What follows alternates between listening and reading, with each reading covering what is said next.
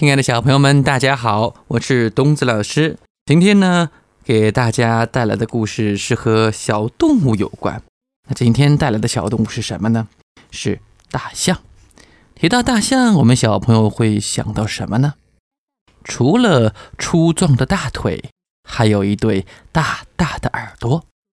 那今天呢，我们带来的故事就叫做《大象的耳朵》。大象有一对大耳朵，像扇子似的耷拉着。这一天，大象正在路上慢慢的散步，遇到了小兔子。小兔子说：“咦，大象啊，你的耳朵怎么耷拉下来了？”大象说：“呃，我生来就是这样的呀。”小兔子说：“你看。”我的耳朵是竖的，你的耳朵一定是有病了。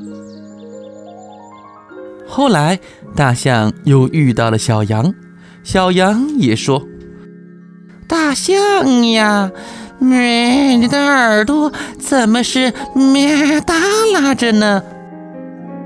小兔、小马还有小老鼠见到了大象，都说它的耳朵。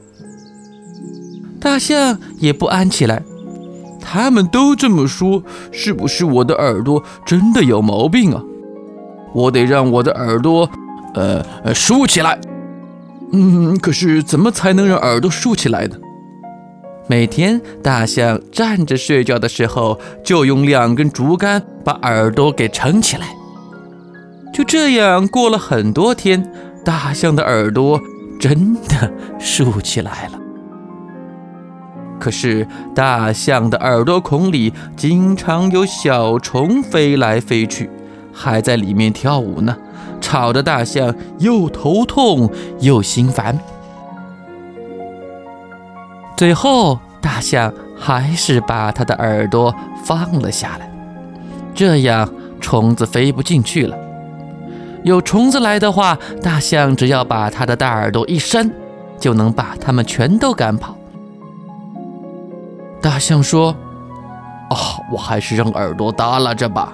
人家是人家，我是我。”好了，亲爱的小朋友，故事讲到这里就结束了。大象啊，一开始听从了小动物们的建议，把自己的耳朵想办法给竖了起来。可是到最后，为什么又把耳朵给放下来了呢？赶快和身边的小伙伴或者爸爸妈妈们一起商量讨论一下吧。其实呀，我们每个小朋友都有属于自己不一样的地方。记住，只要适合自己，那就是最好的。好了，宝贝们，再见。